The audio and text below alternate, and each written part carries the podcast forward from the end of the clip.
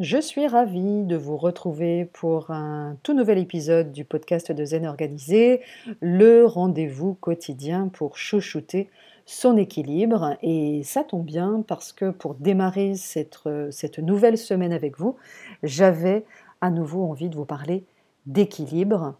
Euh, l'équilibre, vous le savez, est au cœur de ma démarche et se conjugue au pluriel, équilibre entre vie professionnelle et vie personnelle, mais aussi équilibre entre structure et fluidité, entre organisation et lâcher prise, entre obligation et plaisir, entre temps de récupération et d'activité, etc., etc.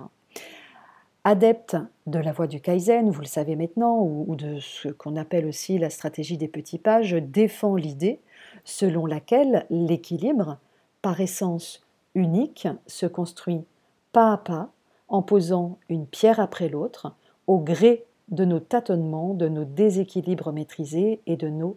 apprentissages. Parce que oui, créer le juste équilibre pour soi est une quête personnelle qui englobe chacun des aspects de notre être et qui nous permet de nous sentir vivants,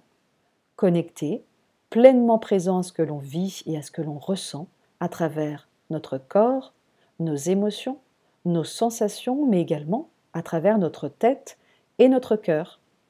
Depuis quelques années déjà, je côtoie hommes et femmes en quête d'équilibre, mais j'ai pu mesurer au fil des ans combien la question de l'équilibre était intrinsèquement liée à la question du sens, le sens que l'on donne à notre temps, à nos intentions, aux choix que nous faisons, aux actes que nous posons.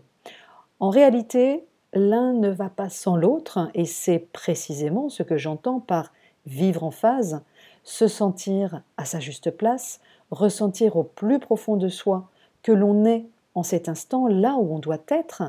oser suivre la voie de son cœur et se faire confiance, toujours et ce, même si les choix que l'on fait s'éloignent de ce que les autres attendent de nous, car pour y parvenir, il importe de développer des qualités précieuses que sont la force intérieure, la détermination et le courage d'être soi, véritable sésame qui nous autorise à vivre notre authenticité dans la sérénité et la confiance. Cela implique d'apprendre à bien se connaître, d'identifier et d'accepter nos propres limites, mais aussi de retrouver notre plein pouvoir,